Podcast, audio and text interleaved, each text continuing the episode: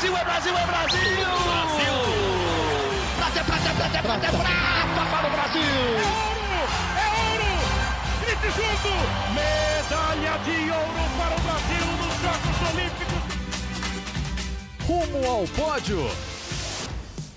Saudações Olímpicas! Este é o Rumo ao Pódio, o podcast de esportes olímpicos da Globo. Eu sou o Marcel Merguiz, estou em casa, aqui em São Paulo, um dia de frio, com chuvinha aqui em São Paulo, nada mais paulistano do que isso.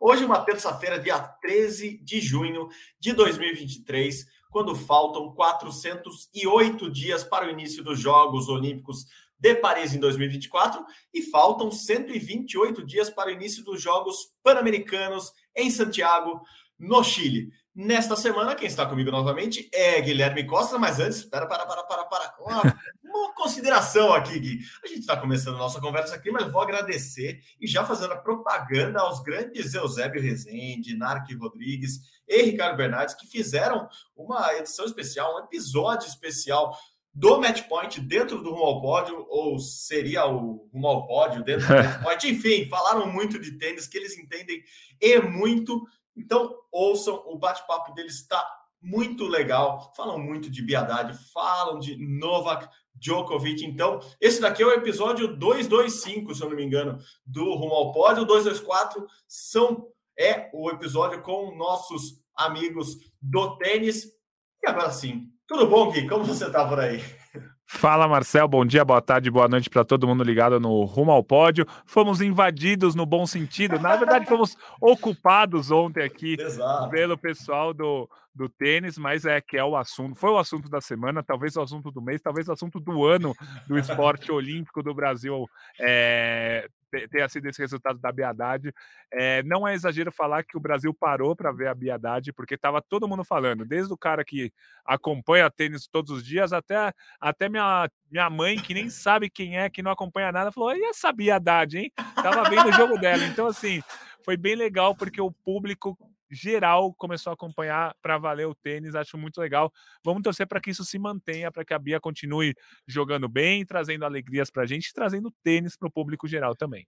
Boa, vou aproveitar o momento propaganda aqui. É, escrevi sobre, sobre isso lá no, no, no, meu blog, no blog olímpico, no ge.globo. Vai lá, ge.globo barra blog olímpico, você já consegue ver esse texto. Escrevi já semana passada, antes da, da, da semi da Bia, e, e, me remeteu muito, e de verdade, muito mesmo, ao Guga nos anos, final dos anos 90, ele começou anos 2000, quando as pessoas paravam mesmo para assistir tênis, para comentar tênis, começaram a entender. E assim, é muito engraçado, né, Gui? Eu comecei a receber mensagens no, na semifinal da Bia e duas assim, foram, foram muito engraçadas. Uma foi assim: essa Bia é aquela sua amiga, não é?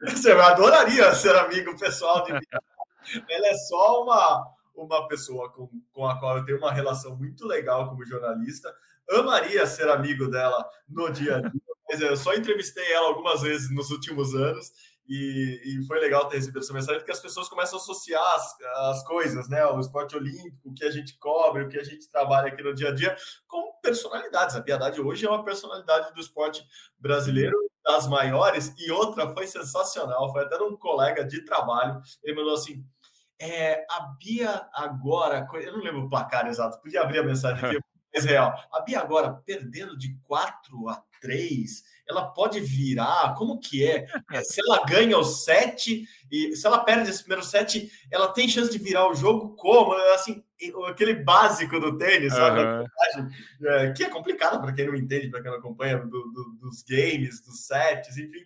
E, e, a pessoa se interessando assim, no meio da partida, obviamente ela estava assistindo em casa, e uhum. falou assim, ah, vou perguntar para alguém aqui como que é essa contagem, o que aconteceu? Ela perdeu, ela não ganha mais, ela... o que, que vai acontecer agora no jogo? E foi muito engraçado, assim, descrevendo, eh, tentando descrever para uma pessoa que não é leiga no esporte, mas sim no, na contagem do tênis, e só mostra isso que você falou, assim, como, como as pessoas acompanharam e muito bem esta, essa semana, essas duas semanas especiais da Bia, ela, ela se coloca ali como, como uma das grandes do, do esporte nacional, não que já não fosse, mas se coloca ali é, midiaticamente, acho, o tênis traz muito disso, né? A gente discute, e, e, a gente passou por uma discussão dessas há, há um tempo atrás, né, de quem é a maior atleta da história do esporte olímpico brasileiro, ou do esporte brasileiro como um todo, e a gente sempre remete a Marista Bueno muito por causa disso, né? É, o quanto o tênis é, é importante para o mundo inteiro, o quanto é, a mídia no mundo todo cobre o tênis, como o tênis é praticado por tantos países, por tantos países, desculpa, é, e de uma forma muito, muito regular e forte, né? A importância do tênis, e quando você fala que a, a Bia igualou feitos da Marister, ou agora, não superando Marister, mas conseguiu um feito, que é estar no top 10 do ranking mundial de tênis, é, pela primeira vez uma brasileira estar, e é o que a Bia conseguiu agora, porque na época ainda não havia esse ranking, que é da década de 70 para cá, então você vê a importância. Então é isso, o quanto a Bia vai, vai, vai galgando espaço. É, é, no, na mente das pessoas, né? No, no, ali no dia a dia das pessoas, isso foi muito legal. Outra curiosidade, assim, as pessoas perguntando, mas é a Beatriz Haddad Maia ou é Bia Haddad? Como ela gosta de ser chamada? E pra gente, assim, há 10 anos, a gente sabe que, é, que a Bia gosta de ser chamada de Bia, e é só Haddad, ela até acha engraçado, né, que no, no placar da, da, da WTA sempre aparece o Haddad Maia, né? Então, enfim, foi uma, foi uma semana especial mesmo, por isso tem um rumo ao pódio muito especial falando só dessa semana. É, mas, claro, a gente não, não, deixaria de falar também um pouquinho aqui é, de quanto foi importante para o esporte brasileiro essa semana. E eu estava até lembrando, Gui, é, a Bia não disputou a Olimpíada ainda, né? E na, na é. última entrevista que eu fiz com ela, eu perguntei sobre, sobre Jogos Olímpicos. E ela, assim, tá com sangue nos olhos, assim, para disputar as Olimpíadas de Paris. Primeiro, porque vai ser lá em Roland Garros, né? Então, já temos, vai ser exatamente um ano depois é, desse feito histórico dela. Ainda tem o Roland Garros de 2024, que, aliás, é o que fecha o ranking olímpico. Depois tem as disputas lá, na, lá em Paris, lá na quadra, que também recebe o Grand Slam. Uh, as disputas de tênis serão ano que vem. E daí eu fui olhar, olha como é bizarro, Gui. Quando, como a gente não tinha uma, uma brasileira na chave de simples ali avançando, é, eu, eu, sequer lembrava da, das três medalhas no, no tênis feminino do, do ano de Tóquio, né, de 2021. E, e cara, assim, tirando a Belinka que tá na 13 terceira posição, é, a, tanto o, a prata quanto o bronze são jogadores que estão no top 50, top 70 hoje em dia. Então, mostra o quanto, às vezes, você usa muito essa palavra, o tênis olímpico é aleatório, né? Assim, muito. O, como, como rodam ali. Daí eu contei quantas medalhas tinham já, quantos países tinham medalha no, no, no tênis olímpico. E o tênis olímpico, apesar de existir desde a primeira edição é, lá em Atenas, ele parou por um grande período, então são só 16 edições do tênis olímpico. Cara, tem mais de 40 países medalhando. Você vê como, como ele é, é democrático também. Então, pô, torcemos para que Bia esteja como ela deseja, como ela sonha na, nas Olimpíadas do ano que vem, defendendo o Brasil e quem sabe brigando por medalha lá em Paris, né, Gui? É, na, na Olimpíada de 2016, por exemplo, no Rio, quem ganhou foi uma porto-riquenha, a Mônica Pilg. Então, então, Nunca tinha assim, ganho nada na vida. Assim, nada na vida é um puto exagero. É. Desculpa pelo, pelo palavrão, mas assim, nunca tinha. É, assim, é a maior vitória da história dela, de Porto Rico, de um monte de coisas. Assim, é totalmente fora do padrão, né? A vitória dela. Exatamente. E assim, é realmente o tênis na Olimpíada é aleatório por uma série de motivos. Primeiro, porque assim, o tênis existe, principalmente o tênis feminino, tem o ranking mundial? Tem. Mas assim, cada torneio é um torneio, né? Por exemplo, a Bia Haddad, uhum. quando era número 30, 20 e poucos do mundo, ganhou da Iggs Viantec. Ah, quando era a Bia Haddad, se não me engano, era 70 do mundo, ganhou da número 3 do mundo em 2021. Então, o, o, o tênis feminino é mais ainda do que o masculino, porque tem essa é, de todo mundo ganha de todo mundo e todo mundo perde de todo mundo também. E aí, quando chegar na Olimpíada, que é um torneio só, Uhum. nesse aleatório, pode ser um torneio que aquela número 50, 60 do mundo ganhe é, o título. E outra coisa, a gente não, a gente não fala muito em durante o circuito mundial, ah, medalha de bronze, porque nem tem disputa, né? Quem perde na semifinal não disputa pela terceira colocação em Roland Garros, Wimbledon tal. Mas na Olimpíada tem uma disputa do bronze, tem ali a importância de você ser terceira colocada numa Olimpíada, que você ganha uma medalha, que é diferente de você ser quarto. O Fernando Meligeni em 96 foi quarto colocado, caiu na semifinal, assim como é, ele caiu na semifinal de Roland Garros de 99, uhum. mas ele perdeu a disputa de bronze também em 96 na Olimpíada. Sim. Então ter a disputa de bronze é, dá um que a mais também para a Olimpíada, então vai ser bem legal.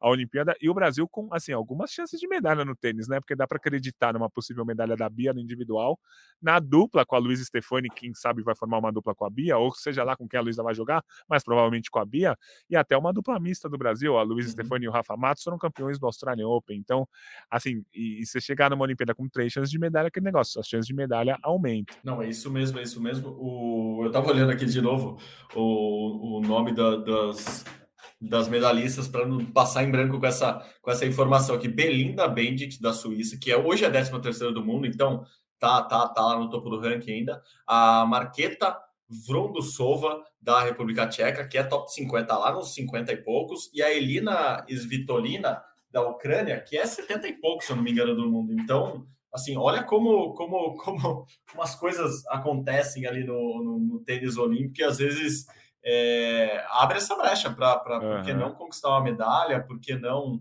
é, ir em busca de, de, um feito tão interessante. Você falou da disputa do bronze, na hora que acaba, ela perde a semifinal e vem naquela cabeça.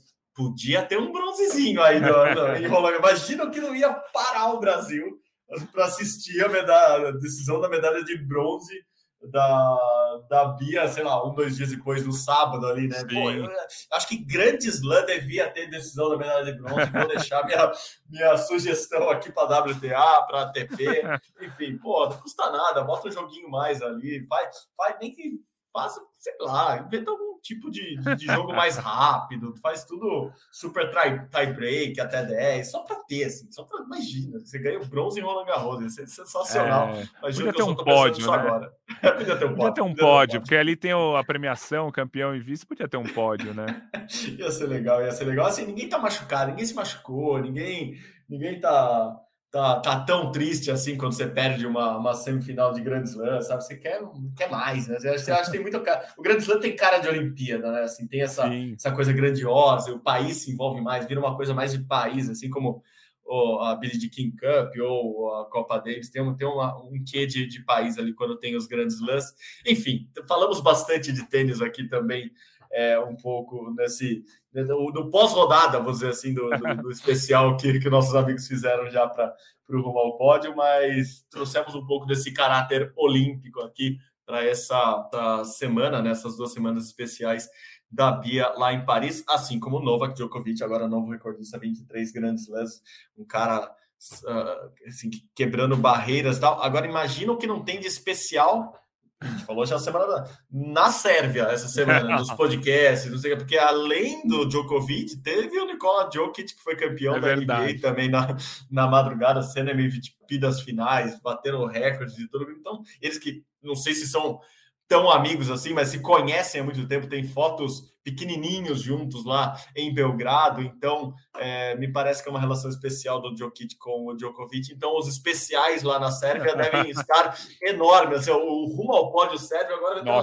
três semanas especiais, até eles voltarem a falar de, de ginástica, de atletismo, de outros esportes ali, porque tem muito o que celebrar os sérvios. Eu quero ver quem vai ser o, o, o porta-bandeira da Sérvia na, na Nossa, Olimpíada de Paris. Vai, vai, dar, vai dar eu escolheria o Jokic pelo tamanho, só por isso. Assim, o cara que tem dois metros de você, o porta-bandeira ajuda muito no desfile ali, chama atenção. Você acha que seria, seria uma boa? Fica a dica, até porque o Djokovic já foi porta-bandeira da Sérvia em Olimpíadas, então fica aqui minha dica também. Eu tô cheio de dicas, Luiz. Então vou, vou dar dica para todo mundo aqui, ó, recomendações rumo ao pódio do dia.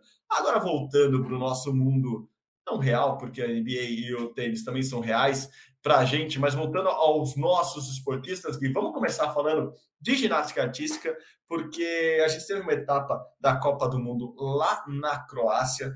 O Brasil foi bem, aliás, foi muito bem. Eu quero só que você contextualize todas essas medalhas que o Brasil conquistou nessa etapa de Copa do Mundo, principalmente Caio Souza brilhando, mas eu gostei muito da, da volta, vamos dizer assim, de Arthur Zanetti ali nas argolas. Me explica tudo o que aconteceu, é porque você sabe, eu passei um final de semana de folga na, no Rio de Janeiro. Eu preciso de, de, de você para me atualizar sobre tudo que está acontecendo no esporte olímpico mundial. E vai aí com ginástica artística primeiro. Então, vamos lá. O Brasil conquistou seis medalhas na etapa da Croácia da Copa do Mundo de Ginástica. Contextualizando, a etapa da Copa do Mundo é uma das etapas, são várias durante o ano, não é o Campeonato Mundial. O Campeonato Mundial é a principal competição, que vai ser ali em setembro e outubro. Mas foi uma competição importante porque tinha muita gente boa participando, principalmente no masculino. O feminino estava um pouco mais esvaziado. A Rebeca, por exemplo, não foi para essa Copa do Mundo. Flávia Saraiva também não. Mas o masculino tinha gente boa, tinha medalhista em campeonatos mundiais, tinha medalhista medalhistas olímpicos. Dito tudo isso, o Caio ganhou quatro medalhas, ouro na barra fixa. A nota que ele fez e a apresentação que ele fez é uma nota e uma apresentação de finalista olímpico, de finalista em campeonato mundial. Se ele fizer isso numa Olimpíada e no Mundial, ele não ganha medalha. Ele ganha, ou ele vai para a final, mas provavelmente não ganha medalha. É, é, um aparelho que o Caio nunca foi tão especialista assim. O Caio é muito mais especialista no salto, mas é um aparelho que, assim, ele tá ganhando forma ali. Se o Caio der uma limpada na série, que a gente chama, né? Tirar os errinhos, entre aspas, bobos dá para subir mais três décimos, aí ele começa a brigar por uma medalha em grandes competições. A prata do salto dele, comparativamente, pensando em Olimpíada, foi muito mais legal do que o ouro da barra fixa. Uhum. A prata foi uma, uma nota já de quase medalhista olímpico, de quase medalhista em campeonato mundial. Ele só perdeu pro campeão mundial, o campeão mundial, é, que é um atleta da, da Armênia, foi o campeão nessa etapa, ele foi o vice, mas o Caio está com dois saltos muito sólidos, ele não tem errado esses saltos nas grandes competições, tem feito bem esses saltos. Eu acho que o Caio, com essa nota, ele chegaria em quarto ou quinto no Campeonato Mundial. Se ele melhorar um décimo, ele vai para medalha. Então, uhum. a prova do Caio atualmente é o salto. A barra fixa ele precisa melhorar um pouquinho para disputar medalha. Os bronzes das barras assimétricas e das argolas do Caio foram notas muito boas para os padrões do Caio, que o Caio é o que a gente chama na ginástica de generalista, ele disputa os seis aparelhos. Então, além do salto que ele vai brigar por uma medalha, a barra fixa que ele pode ser finalista, ele está muito bem no individual geral, que você soma os seis aparelhos. É, se ele melhorar um pouquinho no cavalo com alças, que é o pior dele atualmente. O pior dele do Brasil, né? É, é, o, é o, terror do Brasil, né? É impressionante. O, o, Brasil, em campeonato mundial, por equipes, fica sete pontos atrás do líder, só no cavalo com alças. Ali o Brasil já perde uma medalha. Porque se o ah. cavalo com alças do Brasil fosse razoável, o Brasil brigaria por medalha por equipes.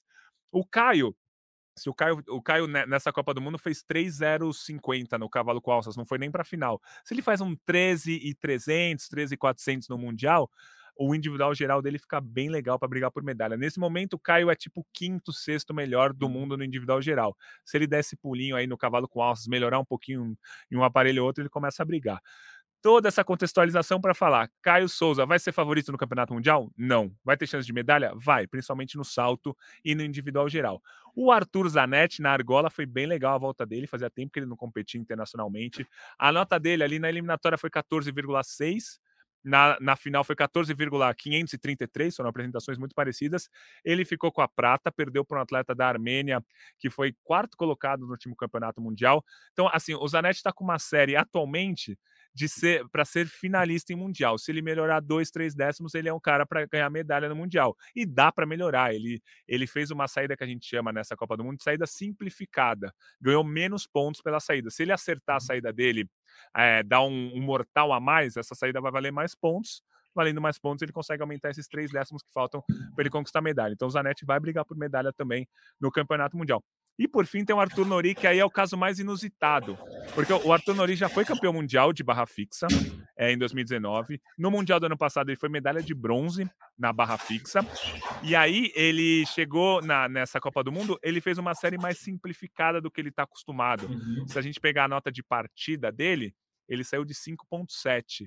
O Caio saiu de 6,3, ou seja, o Caio já sai seis décimos na frente dele e o Caio nem é especialista na barra fixa. Então, o, o Nori com certeza vai subir muito essa nota de partida é, eh, para o Campeonato Mundial. Subindo a nota, de partida, ele sobe na média geral. O, o Nori vai chegar como talvez até favorito ao pódio na barra fixa, só que ele precisa aumentar a série dele e tá tudo planejado, tá, gente? Assim, ele fez propositalmente uma série mais fraca nessa etapa da Copa do Mundo e o foco dele tá no Campeonato Mundial. Então, acho que assim, os resultados foram muito bons, é, nos empolgamos para o Mundial, mas não é tipo, ah, Caio Souza ganhou quatro medalhas numa Copa do Mundo, ele vai ganhar quatro medalhas no Mundial. Mas sim, é, sim. essas medalhas foram muito importantes e as notas também foram legais. Acho que esse foi o, o resumo aí da nossa ginástica. Não, ótimo, ótimo. E no, no, feminino, pelo contrário, não, não estamos bem. Aliás, já no o começo de ano da ginástica feminina brasileira não está bem, né? Aliás, só uma coisinha, e não é uma correção, porque eu não tenho como te corrigir, Gui, é mas é, é, barra paralela, né? A da masculina e a barra assimétrica isso, da feminina. Isso é verdade, né? muito bem colocado. É, e é, mega, não, não, é mega complexo, assim, olhando fica mais fácil, mas barra paralela são aquelas paralelas que o cara apoia muito mais o braço ali, fica isso. com o cotovelo. O sovaco, pode falar, o sovaco. Caraca, eu tava dando uma rebolada aqui para não falar sovaco, mas é isso, cara. É, eles devem falar que não, é o, é o tríceps, é o, o bíceps. é o sovaco. sei lá, o sovaco. O cara mete o sovaco ali na barra, é, e daí tem a barra fixa, né, na masculina, que é aquela uma só, e das meninas tem aquela que é assimétrica, porque é uma barra mais alta, uma mais baixa, meio tortinha, enfim. É, tudo isso só falar, ah, o feminino não está tão bem esse ano, né? Apesar da a Rebeca ainda é um caso à parte, como você falou, foco lá na frente, mas é o feminino do Brasil que não tá, não decolou, vamos dizer assim, no, na temporada ainda, né? É, exato. A gente foi, como a, você falou, sem a Rebeca e sem a Flávia para essa etapa da Copa do Mundo. Rebeca, por questão 100% esportiva, ah, não interessa para ela disputar essa Copa do Mundo. A Rebeca está 100% fisicamente. A Flavinha não está 100%, 100% ainda fisicamente. A gente lembra que no, no final do ano passado ela se contundiu no Campeonato Mundial. Já voltou em algumas competições, já está voltando a série dela, mas ela não, não foi para essa Copa do Mundo também por questões físicas. Aí a gente foi com a Jade. É, a Jade é uhum. é muito curioso porque a Jade atualmente ela tem notas para ajudar a seleção brasileira a ganhar uma medalha olímpica por equipes, principalmente no salto e nas paralelas. Na, o salto ela não fez nessa etapa da Copa do Mundo e a paralela ela fez e caiu. Era, tinha muita expectativa para a gente saber a nota da Jade, fazia tempo que ela não, não competia internacionalmente, mas ela caiu. Mas a gente viu ali que a, a série está encaixando. Acho que a Jade vai ajudar o Brasil a brigar por uma medalha olímpica, principalmente com a nota dela nas barras, assimétricas, nas barras assimétricas. É, desculpa, é desculpa, não devia ter falado. Não, não, juro. é, porque as barras assimétricas são os, o, é, eles formam o aparelho mais difícil para o Brasil, que o Brasil tem as notas menores. Então, uma nota da Jade ali ia ajudar bastante a gente no Campeonato Mundial. Então, acho que a Jade caiu, paciência tal, mas ela vai para o Campeonato Mundial. A Lohane foi para essa etapa da Copa do Mundo, também caiu, é, caiu no, no, solo e fez uma, uma. ficou em quarto lugar ali nas barras assimétricas, porque ela teve errinhos, ela podia ter ganho uma medalha, ela tinha série para ganhar medalha nessa etapa da Copa do Mundo. E a gente teve a participação da Ana Lu, que é uma atleta, é muito curioso, porque a gente fala pouquíssimo dela, mas ela é muito, muito boa, tá voltando de contusão. Ela caiu duas vezes na trave nessa etapa da Copa do Mundo, mas é uma atleta que, quando acerta, principalmente na trave, no solo, mas ela tem os quatro aparelhos muito bons, ela uhum. tem nota para ir para o Campeonato Mundial. Eu não duvido que a Ana Luísa seja uma das convocadas para o Campeonato Mundial adulto. Ela perdeu uma chance de mostrar ao mundo e ao Brasil a, o que, que ela pode fazer numa etapa da Copa do Mundo. Mas, assim, ela é um nome muito legal que a gente nunca falou dela aqui no podcast, dificilmente a gente fala, mas é um nome para ficar de olho, Ana Luísa que acabou caindo na trave duas vezes, mas a série dela pode ser ajustada ali para ajudar o Brasil numa medalha da, no Campeonato Mundial. Ótimo, Gui, ótimo, ótimo, ótimo. Belas explicações, acho que tudo muito bem contextualizado para a galera entender qual a atual situação da ginástica artística do Brasil mundialmente. E agora a gente vai falar de outra ginástica, que essa a gente está falando assim com muita regularidade aqui no Rumo Pódio, porque merecem mesmo a ginástica rítmica do Brasil, que dominou o Campeonato Pan-Americano da, da modalidade. Ele foi realizado lá no México, lá em Guadalajara, que já foi sede de PAN. E é importante esse campeonato justamente porque ele, ele, ele, ele remete já aos Jogos Pan-Americanos. Né? Ele valeu como classificatório dos Jogos Pan-Americanos, que vão ser ali em outubro no Chile. A ginástica, se, não, se não mudou nada, logo na primeira semana dos Jogos Pan-Americanos.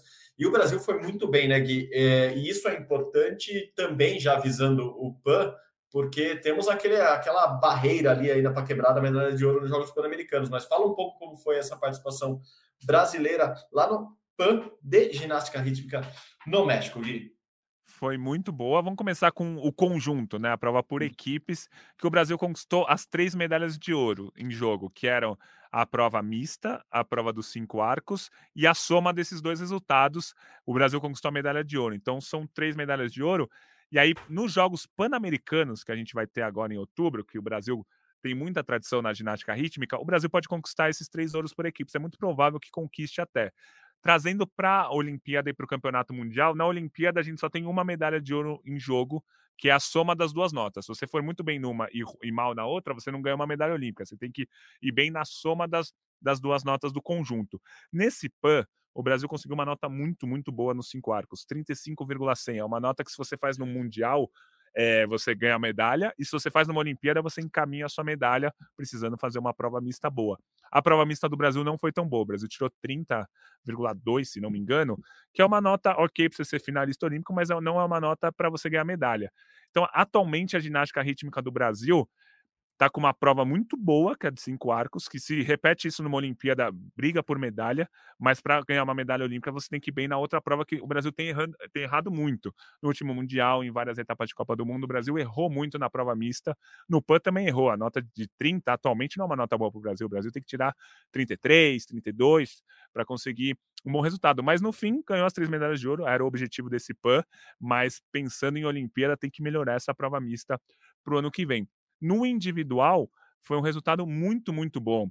É claro que not, talvez a nota do PAN em, nota de campeonato mundial, os árbitros do PAN às vezes podem ser menos rigorosos. Uhum. Mas se a gente pegar a nota nua e crua que a Bárbara Domingos fez, é uma nota de ser top 5 do ranking mundial no individual geral.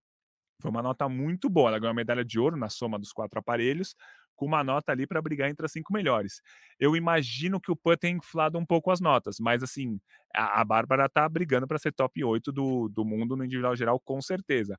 E aí o Brasil ganhou as medalhas por aparelhos, né? E aí é a mesma coisa. Na Olimpíada só tem o individual geral. No PAN e no Campeonato Mundial você consegue ganhar uma medalha na fita, uma uhum. medalha na bola, uma medalha nas massas. E aí a Bárbara ganhou dois ouros por aparelhos, destaque para a fita dela, que é uma das melhores do mundo. E a Giovana Santos, uma outra atleta brasileira, ganhou um ouro também em um outro do, no, nos em um dos aparelhos que foi a no arco. Ela, isso, ela ganhou o arco, exatamente. E a Giovana também pode conquistar essa vaga olímpica. A Giovana ficou um pouco atrás da, da Bárbara no individual geral, mas a Giovana também está muito bem brigando por essa vaga. Então, eu acho que, no geral, o, o PAN de ginástica rítmica mostrou que o Brasil vai dominar os Jogos Pan-Americanos. Podem vir, sem exagero, 12 medalhas da ginástica rítmica. Geralmente vem três ou uhum. quatro, então é um número espetacular. E, e, pensando na Olimpíada, dá para brigar por medalha por conjunto, é difícil, mas o Brasil está na briga. E no individual, no individual geral, dá para pensar numa atleta sendo top 6, top 8, que já seria histórico. Então, assim, o, o PAN empolgou a gente uhum. é, na ginástica rítmica também, gostei.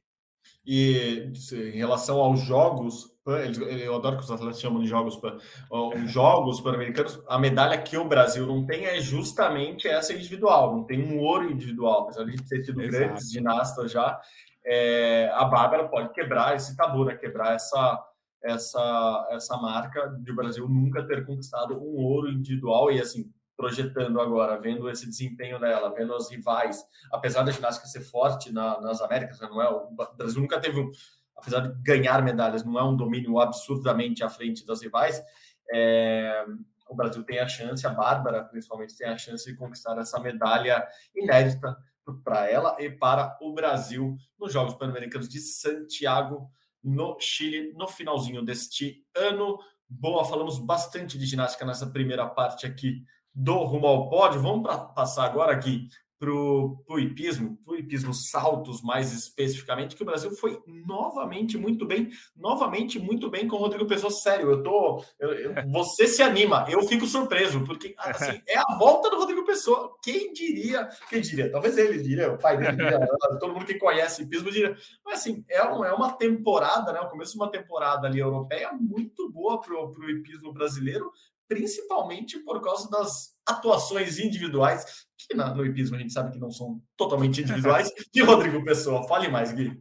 Então, rolou uma etapa da Copa das Nações, mais uma, né? Na semana passada, na semana retrasada, o Brasil já tinha ganho uma etapa, e agora de novo rolou, e de novo o Brasil ganhou, e venceu dessa vez a Suécia, por exemplo, a Suécia que é a principal potência do hipismo atualmente. Então, uma medalha bem legal. É, o Rodrigo Pessoa, que não competia em alto nível há muito tempo, mesmo a Olimpíada dele, ele foi para a Olimpíada de Tóquio, ele, ele, ah, ele foi muito mal, assim, ele sabe, né? Não sei o que eu tô falando, mas ele se apresentou ali e derrubou sete obstáculos, assim, é um negócio que não é a cara de um campeão olímpico, Rodrigo Pessoa e ele estava levando a carreira, desculpa te interromper aqui, para um, um, outro, outro rumo, né? Sendo técnico da Irlanda. Assim. Isso. Assim, parecia uma carreira assim já de pós-atleta, para usar a expressão que, que a Fabizinha gosta de usar. Verdade. Assim, me parecia já que estava nessa. Por isso que me surpreende, o Rodrigo. Não estou duvidando dele, como nunca duvidaria. Uhum.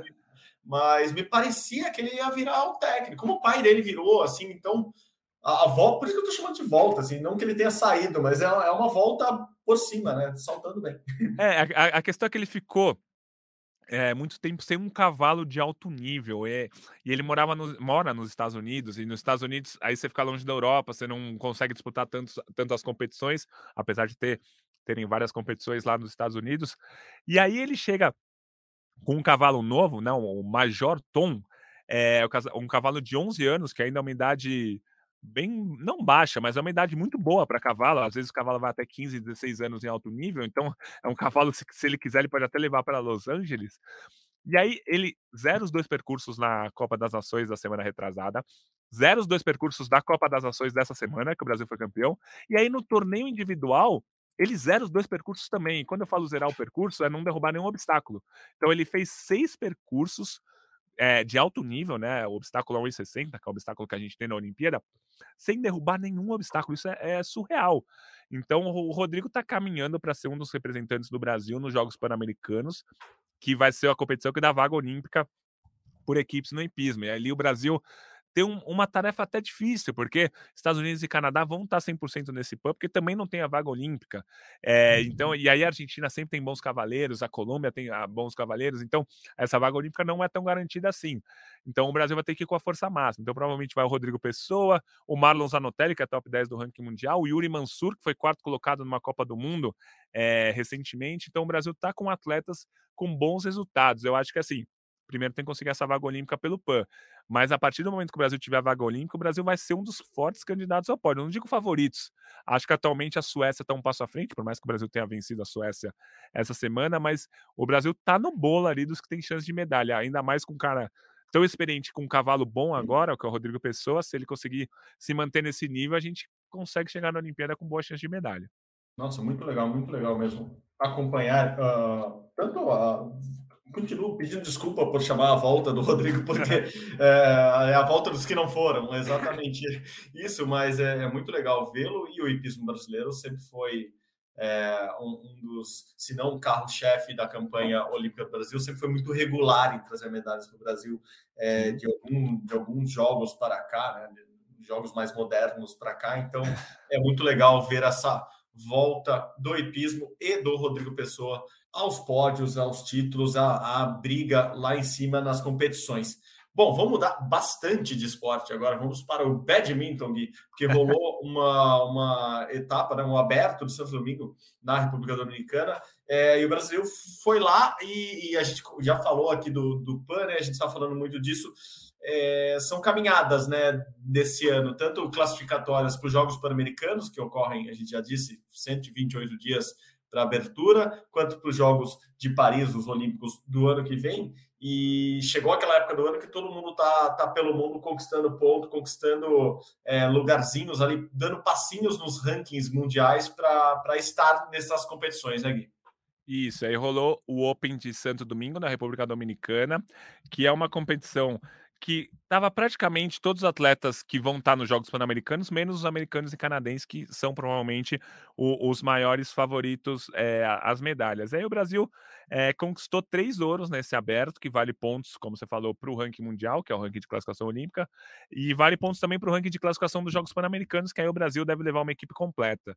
É, atualmente o Brasil é a terceira força, às vezes a quarta força, mas normalmente a terceira força é, pan-americana do badminton, atrás do Canadá e dos Estados Unidos, mas na frente do Peru, que por muito tempo foi uma potência é, no badminton. Então, o Brasil ganhou três ouros, o Jonathan Matias ganhou a medalha de ouro no masculino, a Juliana Vieira, que está muito bem, a Juliana Vieira talvez seja nossa representante nas Olimpíadas no feminino e as duplas femininas com a Juliana e a Sânia Lima. Existe a Samia Lima e a Sânia Lima, elas são irmãs e são quase charás. Então a Juliana e a Sânia com N de Natália foram campeãs nas duplas é, femininas todos esses atletas que eu falei devem estar nos Jogos Pan-Americanos, mas na Olimpíada desses o que tem mais chances de se classificar é a Juliana, mas o Jonathan também pode roubar a, a vaga, roubar entre aspas, né? A vaga do Igor Coelho. Atualmente o Igor Coelho é o melhor atleta do Brasil. O Igor Coelho não jogou esse aberto do Santos Domingo essa semana. O Igor Coelho jogou um aberto da Dinamarca, que é uma uhum. competição que até valia mais pontos no ranking mundial. O Igor venceu dois jogos, mas foi eliminado nas quartas de final. O Igor é 56 do ranking mundial, deve continuar por ali. O Jonathan um pouquinho abaixo ali, na, na casa dos 70, mas vai ser legal. Se o Brasil conseguir levar dois atletas masculinos, ia ser maravilhoso, mas ao que tudo indica, o Brasil vai conseguir uma vaga só, possivelmente com o Igor, mas o Jonathan está muito bem, tem ganho bastante esses torneios aqui das Américas, que valem pontos, mas praticamente só contam com atletas aqui do continente. Boa, boa. Falando em torneios nas Américas, teve um aberto também de judô. O Open de Córdoba, válido pelo ranking mundial e também para o ranking classificatório para os Jogos Pan-Americanos. A gente está falando muito aqui, está chegando. É, o Brasil foi, foi bem. O Eric Takabataki ficou com a medalha de ouro. O Léo Gonçalves, que a gente tinha falado dele é, aqui já há umas duas semanas, né? e a Giovana dos Santos também é, foram bem é essa caminhada, né? Para alguns, uma caminhada um pouco injusta, né? Como a da Giovana, que tem a Bia Souza, medalhista olímpica, medalhista, olímpica, medalhista mundial e, é, e muito bem no ranking é, rumo às Olimpíadas, e alguns somando pontos justamente para deixar para trás os, os, os companheiros, amiguinhos ali de peso, como é o caso do Léo Gonçalves, né, Gui? É isso, esse Open é, valeu pontos principalmente para o ranking classificatório para os Jogos Pan-Americanos. E aí a gente viu o Eric Takabataki ganhando ouro na categoria 66. E é possível que o Eric seja o representante brasileiro nos Jogos Pan-Americanos. Porque o William, que na teoria é o titular da seleção, é, foi nono colocado no Campeonato Mundial, o William Lima, ele não participou desses Opens que são classificatórios para o PAN. Então uhum. ele está no ranking de classificação pro PAN atrás do Eric. Então é bem possível que o Eric seja o representante é, brasileiro. A Giovana Santos é o que você disse, não tem muita chance. A Bia Souza está disparado ali na, na liderança desse ranking dos Jogos Pan-Americanos e também está muito bem no ranking mundial. A Bia deve ser nossa representante na categoria dela. E o Léo Gonçalves está numa briga ponto a ponto, tete a tete com o Buzacarini, para ver quem vai para o PAN e também quem vai para o Campeonato Mundial. E é muito interessante porque o judô nos Jogos Pan-Americanos não valem pontos para o ranking mundial mas os atletas amam a medalha no PAN. Se tem uma medalha no PAN, você muda o seu patamar, é até bom para os patrocinadores, os clubes adoram. Porque assim, o, o, os clubes costumam fazer, principalmente o Pinheiros e o Minas, vai, e a Sojipa, que tem atletas de vários, várias modalidades, é, é contar quantas medalhas ganhou no PAN para ah, se o Pinheiros fosse um país, ficaria em sétimo no código de medalhas do PAN. Então, os clubes gostam muito, os atletas gostam muito, e claro, eu e você também adoramos o PAN. Né? Todo dia a gente fala, então, os atletas querem propor, mesmo não valendo ponto para ranking olímpico, não vale ponto para ranking para classificação da, das Olimpíadas, mas é uma medalha super importante. Então, o Eric quer essa vaga para ir no lugar do William, e o Léo, principalmente, quer essa vaga para ir no lugar do Rafael Buzacarini. Vamos ver como é que vai ser. Ainda tem outras competições que vão ser classificatórias para esse PAN.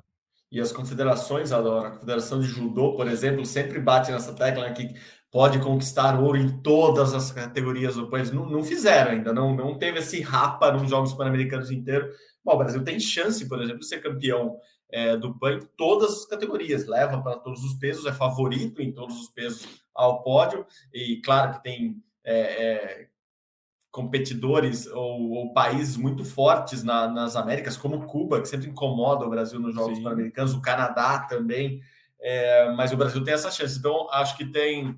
É, o PAN é um ganha-ganha para muita gente ali. Infelizmente, para o judô não vale pontos no ranking mundial, igual vale em outras.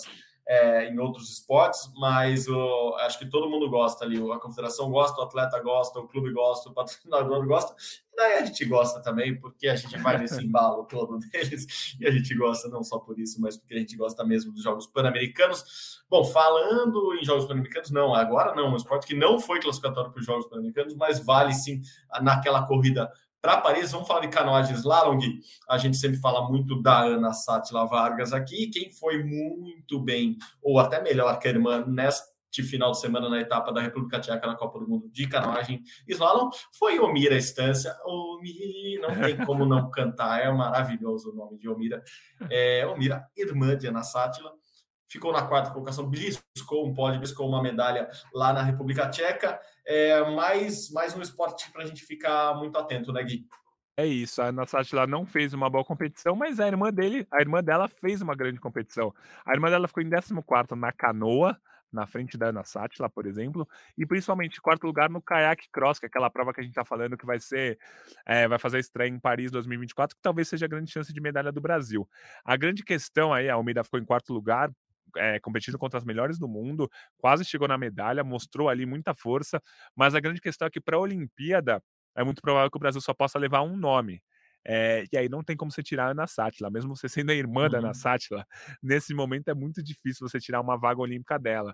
Então a Almira está eh, é, competindo muito bem, mas dificilmente ela vai estar na Olimpíada. Vamos ver qual que vai ser a estratégia da confederação. Às vezes a confederação muda a estratégia, coloca a Almira numa prova, a Sátila em outra, mas ao que tudo indica, a Sátila vai disputar a canoa, o caiaque e o caiaque cross nas Olimpíadas. E aí o limite de atletas por cada prova numa Olimpíada só deixa ter um, um atleta por país. O que é bom por um ponto, que o Brasil só vai lutar contra uma australiana, contra só uma uhum. eslovaca, contra só. Mas aí o Brasil só pode ter uma atleta também. É, mas vamos ver o que vai acontecer, porque a Almida tem melhorado, a Almida tem chegado né, na Sátila em várias etapas de Copa do Mundo, e essa agora dessa semana foi um exemplo disso. Boa, boa, Gui. A gente falou de duas esportes que não conquistou medalhas importantes na semana. Vamos falar agora do Taekwondo, que está assim, uma semana depois do Mundial de Taekwondo. Já começou o circuito mundial, já voltou com tudo. O Brasil já esteve lá no, no Grand Prix de Roma, na Itália, com vários atletas que estiveram no Mundial agora na semana passada e saiu sem medalha, né? Assim, é, a gente já falou aqui do, do, do como é complexo o ranking, os pesos, os dois rankings, né? o ranking mundial o peso, e, o, e o ranking olímpico, mas foi, foi uma semana sem, sem medalhas, sem grandes destaques do, do taekwondo brasileiro nesse GP lá da Itália, certo, Gui? É isso, a competição valeu muitos pontos para o ranking mundial e o Brasil teve duas dois atletas chegando até as quartas de final, ou seja, pertinho da medalha, mas ficaram sem medalhas. O, o Henrique na categoria até 80 quilos e a Carol Araújo na categoria a Carol Araújo, Carol Santos, desculpa, Carol Santos Gomes, na categoria até 67 quilos. Ela que foi vice-campeã mundial no peso 62 quilos, agora está disputando, por exemplo, nesse Grand Prix, a categoria olímpica que é os, 50, que é os 67 quilos.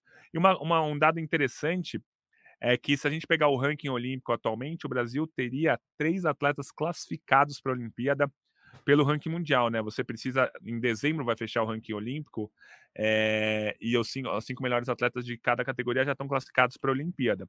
Se o ranking fosse fechado hoje, a Milena Titonelli seria a quinta colocada, mesmo não ganhando medalha no campeonato mundial, uhum. ela seria a quinta colocada do ranking e se classificaria para a Olimpíada. O Michael, a, a mesma coisa, na categoria acima de 80 quilos, o Michael não ganhou medalha no Campeonato Mundial, mas ele é o quarto da categoria acima de 80 quilos. E a outra vaga do Brasil seria do Netinho, que nem para o Campeonato Mundial foi na categoria até 60, 68 quilos. O Netinho atualmente é o quinto colocado também. Então, o Brasil teria três. O Brasil tem três atletas no top 5 do ranking. O Taekwondo é um negócio muito maluco, né? E esses três atletas são top 5, não ganharam medalha no Campeonato Mundial. Quem ganhou foi uma atleta que era a 17. Então, uhum. o Taekwondo é muito equilibrado e o, o taekwondo tem é, muitas potências de várias partes do mundo. O taekwondo é muito forte na África. Se você pegar qualquer chave de, de qualquer esporte, se você pegar, o Brasil vai estrear contra Gabão, você fala, beleza, ganhamos a primeira, primeira luta. Ah, depois pega a Costa do Marfim, beleza, passamos também. O Taekwondo não, Gabão, Costa do Marfim, o pessoal do Oriente Médio, Jordânia é muito forte, Jordânia fez um campeão uhum. mundial nesse campeonato. É, então, ah, tem, claro, a Ásia ali, Coreia do Sul, que é o, é o, melhor país, mas tem a China também, que é muito forte. Tem a Europa, a Sérvia, a Croácia, até mesmo a Europa Ocidental, digamos assim, a Alemanha, a Itália, tem bons atletas. A, a América tem atletas muito bons, Estados Unidos, Canadá, Brasil, Cuba, Venezuela, Colômbia. Enfim, é uma gama muito grande de países no Taekwondo para você ter poucas medalhas em jogo. Até porque o Taekwondo, por exemplo, só tem oito categorias na Olimpíada, o Judô Sim. tem 15. Então tem menos medalha, tem menos medalha em jogo, consequentemente mais países brigando por essas medalhas. Então o taekwondo é um esporte muito democrático, né? É, todos os continentes ganham medalha, a Austrália também é muito boa no, no taekwondo, e aí dificulta para você ganhar medalha, né? Então o Brasil tem três atletas top 5 e nenhum deles foi campeão, foi medalha no campeonato mundial. Aí a 17 colocada que a Maria Clara foi. Então é uma loucura, mas é uma loucura legal que a gente gosta.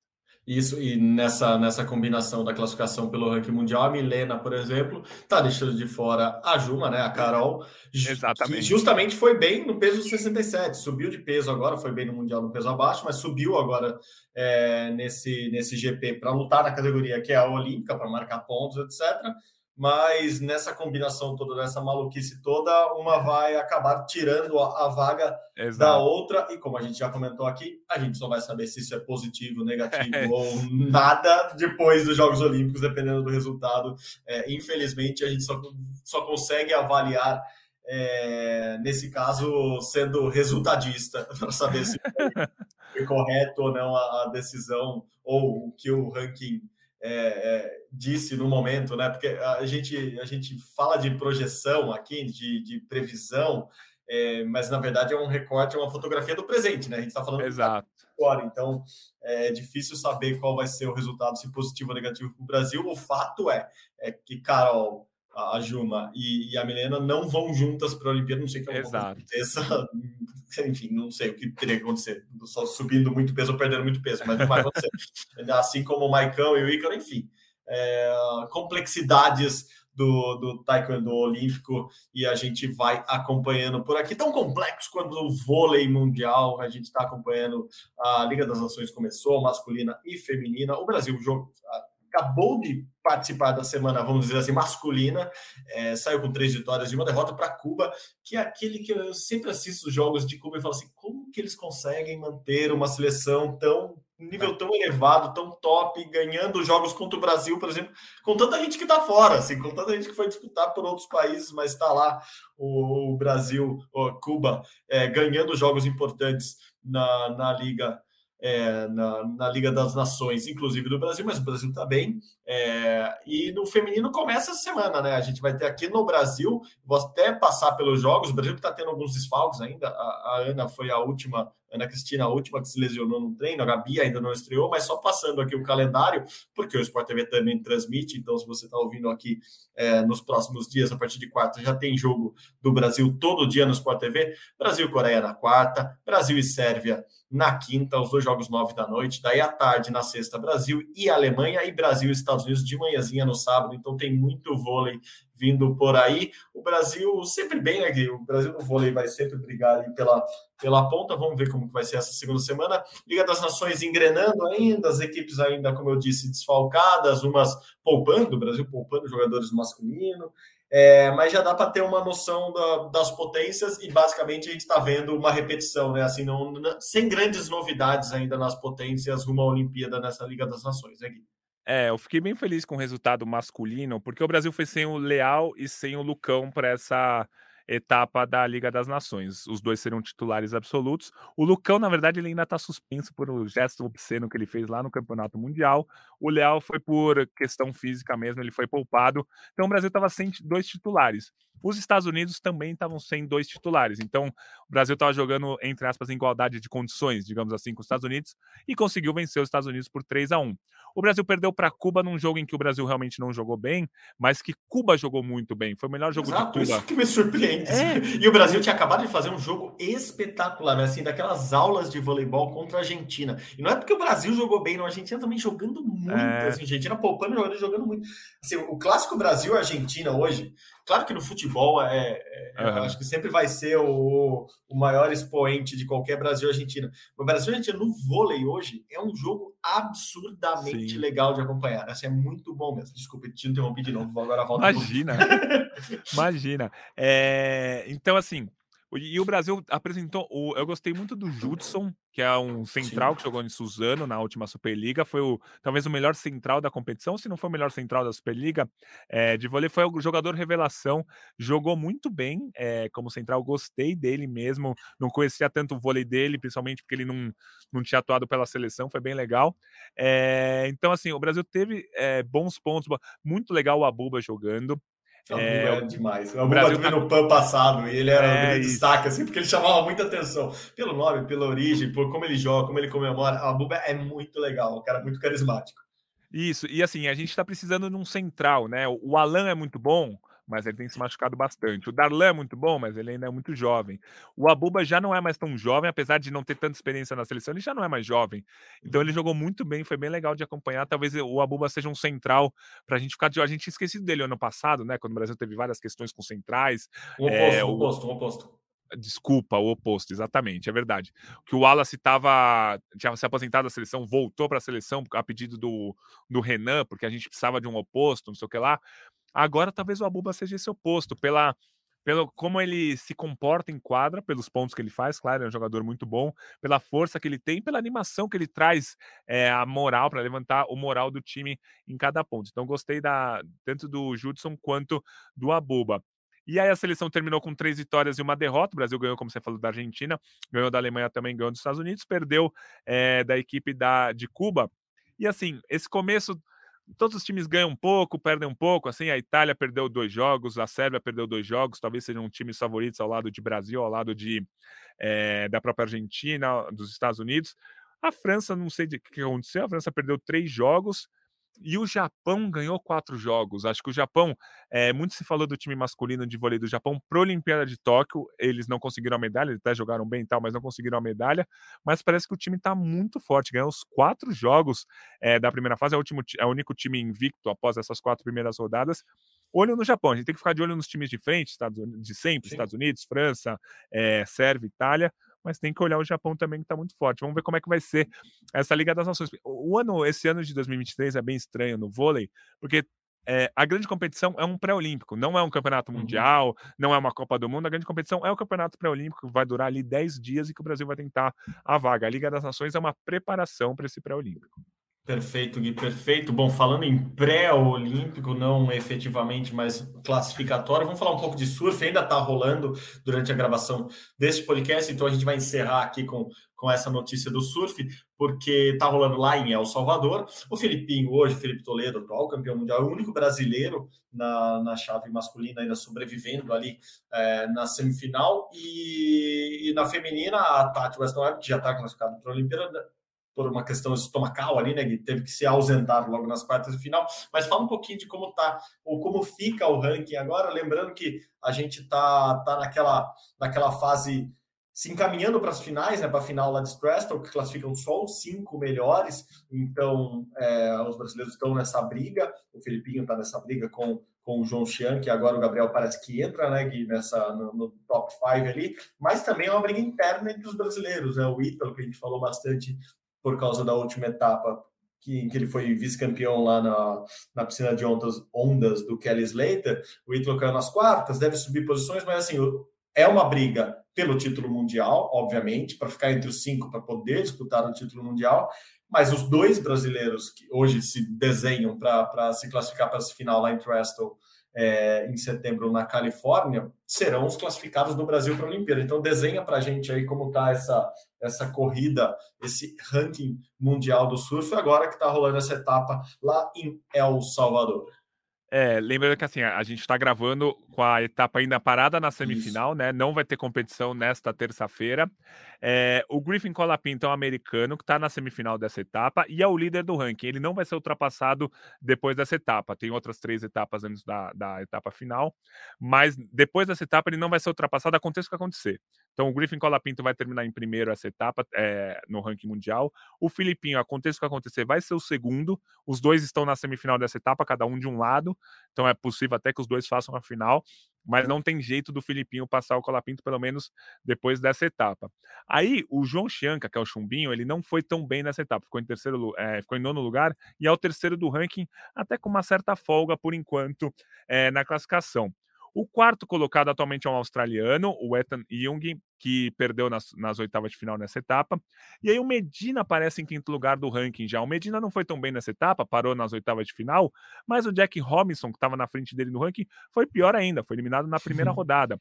Então o Medina passou e o Medina entrou nesse top 5 pela primeira vez na temporada. Então, é aquela história, deixaram o Medina deixou chegar. Deixou chegar, deixou chegar. É, é o que aconteceu assim, com o Ítalo no ano passado. O Ítalo estava mal também no começo, ano passado chegou, foi vice-campeão mundial. Exato. Então, é isso. Deixaram o Medina chegar com três etapas de antecedência. Então, acho que o Medina não sai mais desse top 5.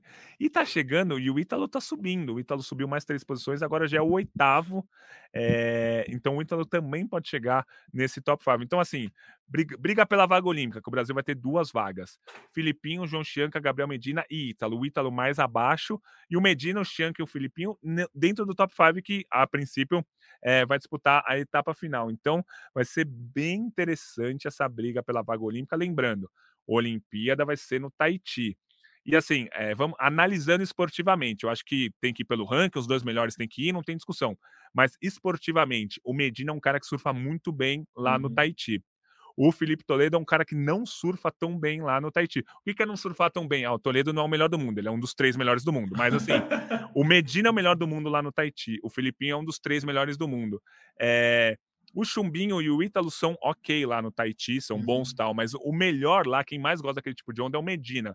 Então, para quem quiser, ah, eu quero torcer para quem com, cer com certeza não, para quem muito mais provavelmente vai trazer uma medalha na Olimpíada, torça para o Medina. Mas é claro que existe a regra que os dois primeiros brasileiros do ranking mundial que vão para a Olimpíada, e nesse momento, Filipinho é segundo, o Chumbinho é terceiro, o Gabriel Medina é quinto e o Ítalo é oitavo. Faltam três etapas para o fim do circuito, mais a etapa final lá que só reúne os cinco melhores. Perfeito. E a chance final do Brasil, caso Medina ou Ítalo não se classifiquem esse ano pelo ranking mundial, é, tratando dessa hipótese atual, né, desse recorte atual do ranking hoje, é conquistar a vaga no ISA Games no ano que vem. O ISA Games é, é tradicionalmente em El Salvador, exatamente onde está sendo essa etapa, então a gente pode ficar muito de olho nessa, nessa vaga final. Essa sim, uma vaga que é do país. Se o país Isso. conquistar a vaga, é, a Confederação do Surf pode indicar o atleta, né, o surfista, é, para ser o terceiro integrante da, da delegação brasileira no surf, nos Jogos Olímpicos que vão ser lá no, Tahiti. O Ítalo, até na, na, conversa com a, com a gente aqui no do Globo há duas semanas, falou que adorou que é lá no Tahiti, que gostaria muito de ir, porque fica bem longe da Vila Olímpica. E pelos relatos que ele recebeu da Vila Olímpica de Tóquio, quando eles já estavam algumas horas, né? Eles estavam uma hora e meia, duas horas ali em Shiba, é, e eles não ficaram na Vila Olímpica, teve uma vila exclusiva ali para os para os surfistas, ele, ele diz que a, a Letícia Bofoni mandava mensagem para ele falando que era uma bagunça. E daí você entende bagunça como você quiser. Isso Enfim, porque é estávamos na pandemia. Imagina a bagunça que é fora da pandemia. Não, é a Letícia Bufoni, que é jovem, que, que gosta de uma bagunça, seja, defina a bagunça como você quiser, falando que era uma bagunça. Então imagina o que é era e o, o Ítalo falando que prefere longe mesmo. E dessa vez, ali em Chiba, eles podiam até pegar ali um carrinho e passar na Vila Olímpica. No Tahiti não vai rolar, não sei o que acabe muito cedo uh, a etapa lá e a etapa, né, a, a, competição do surf, eles pegam um avião de algumas horas para chegar no, em Paris. Então, acho que os surfistas não passarão é, pela Vila Olímpica dessa vez. E o Ítalo falou que gosta desse, desse esquema, mas hoje, para ele classificar, ele tem, tem algumas barreiras para ainda, e, na verdade a gente vai saber só definitivamente é, quem representará o Brasil no surf no ano que vem. Hoje, dois surfistas inéditos. Quem foi para a última Olimpíada, Medina e Ítalo fora, mas ainda ambos com chances de classificar. É isso, Gui. Acho que demos uma boa passada pelo surf, sabendo que ainda pode rolar muita coisa nas próximas horas, nos próximos dias. Então, continue acompanhando a gente lá no GE. Globo, lá na TV Globo, lá no Sport TV, que a gente vai sim contando tudo que está acontecendo por aí. Para encerrar, só passagem muito rápida mesmo, dando parabéns ao Franca, campeão do NBB, campeão do, do, do, Campeonato Brasileiro de Basquete na Série A, o Jorginho, que é da seleção brasileira que vai disputar o Mundial esse ano, sendo eleito MVP das finais. Então, muito legal o Franca ganhando a final do São Paulo, que fez uma campanha absurdamente boa, principalmente ali na, na reta final, nos playoffs, eliminando o Flamengo com uma varrida, jogando muito bem contra a Franca também, levando para o último jogo a decisão do título. A gente falou da NBA logo no começo do podcast hoje. A gente encerra falando de NBB, então parabéns de novo ao Franca, parabéns a toda a cidade que ama o basquete, como a gente ama também. E é isso, Gui. Por hoje é só, pessoal. Obrigado de novo pela parceria, viu? Valeu, Marcel. Sempre, sempre um prazer fazer o Rumo ao Pódio ao seu lado. Boa, Gui, obrigado mesmo. Como vocês sabem, o Rumo Pódio é uma produção minha e do Guilherme Costa. A edição de hoje novamente está com o João Pedro Brandão. A gerência do podcast é de André Amaral e você encontra o nosso podcast Rumo ao Pódio lá na página do GE, ge.globo Rumo ao Pódio, no seu agregador de podcasts preferidos ou também lá no Globoplay. Basta digitar Rumo ao Pódio que você acha este e todos os outros episódios. É isso, pessoal. Muito obrigado novamente pela companhia. Saudações olímpicas. Tchau, tchau.